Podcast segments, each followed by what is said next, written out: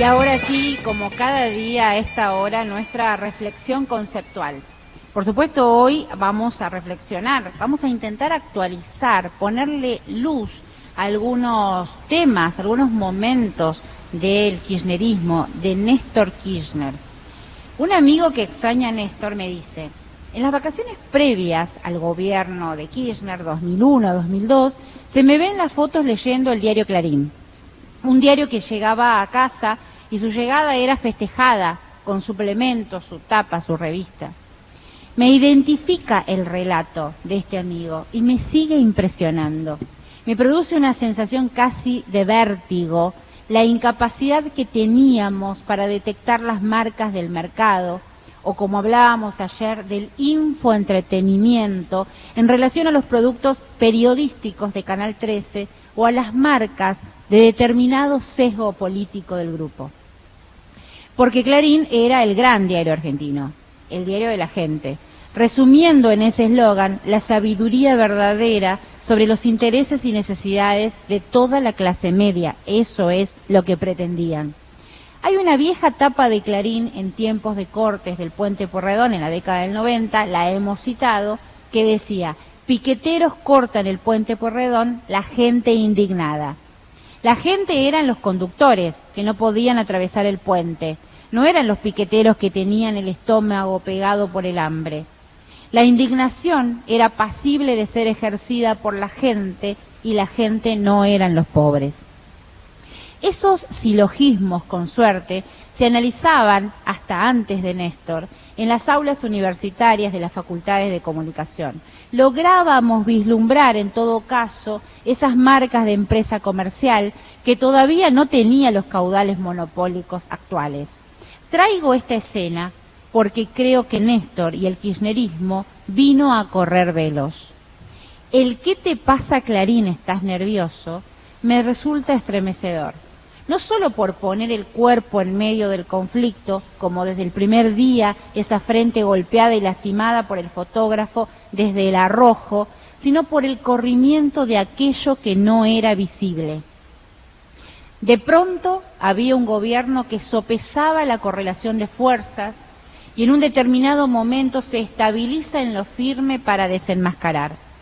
Denuncia la presencia de una prensa facciosa Néstor le quiere decir a Clarín, en esa frase antológica, sacate la careta, vení, vos sos un actor político, estás en el barro de la política, no querés que Cristina sea candidata, dale, subite al ring y da la pelea de igual a igual, como el grupo político sin control democrático que sos. Eso me resulta muy impresionante de Néstor desde la perspectiva comunicacional, que es a lo que nos dedicamos, es un antes y un después. Y es un ejercicio del kirchnerismo específico, más allá de todo lo que hizo Néstor, que lo vamos a analizar, el Fondo Monetario Internacional, el no al ALCA, el pedir perdón por el terrorismo de Estado, bajar los cuadros, reconstruir un país y aportar a una patria grande. Pero pensando en una actualización específica de Néstor, esta es, ahí está, aquello que era del ámbito académico para la detección de signos, lo volcaron a la calle. Y eso es algo para siempre que nutre el odio que Clarín le tiene al kirchnerismo. El poder que tiene, el poder de imponer la verdad, necesitaba biombos, velos, bruma, los necesita biombos, velos, brumas, para que no se le vean los hilos. Néstor y Cristina se enfrentaron siempre al poder real, iluminándolo, mostrándolo, descubriéndolo frente a una sociedad profundamente colonizada en la batalla cultural. Nunca pretendieron conducir al poder real, siempre supieron que eso no es posible a mí me resulta emocionante. Y esa es la palabra para describir aquello que sucedió en el kirchnerismo en relación al corrimiento de velos.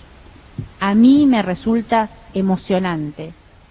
Esa actualización de Néstor es constante, es casi un legado, es un legado, Por eso seguimos exigiendo ese iluminar sobre las oscuridades a las que el poder real quiere llevarnos. Es además lo que Cristina hace constantemente. La respuesta de Cristina a la justicia cómplice de persecución es eso, sopla la bruma. Está conquistando una luminosidad específica en un lugar oscurecido. Cuando pide la audiencia pública por el tema memorándum y dice quiero que se transmita, quiero que se muestre acá. Eso es, a mi criterio, el kirchnerismo visibilizar núcleos de poder y subirlos a la lid y a la disputa política con todo el amor, el dolor y la posibilidad de aún, la posibilidad aún de frustración que esa invitación pueda producir. La frase de Feletti, de Roberto Feletti, me quedó grabada porque es eso. Recoge un legado cuando dice, no vine acá para tomar café, puedo fracasar, puedo aún perder, pero no retroceder en el control de precios, ¿no? De los alimentos, de la yerba, del fideo, del aceite. Desde esta cúpula bella en el Centro Cultural Kirchner, con una capacidad de luz especial, los invito a no renunciar al legado de Néstor, a no renunciar a correr los biombos, para poder ver, saber, elegir, pensar, y no andar nunca más a tientas entre las brumas de lo soterrado, de los Panama Papers, de la fuga de divisas, del espionaje, de las persecuciones, de las fake news, de los oscuros días neoliberales.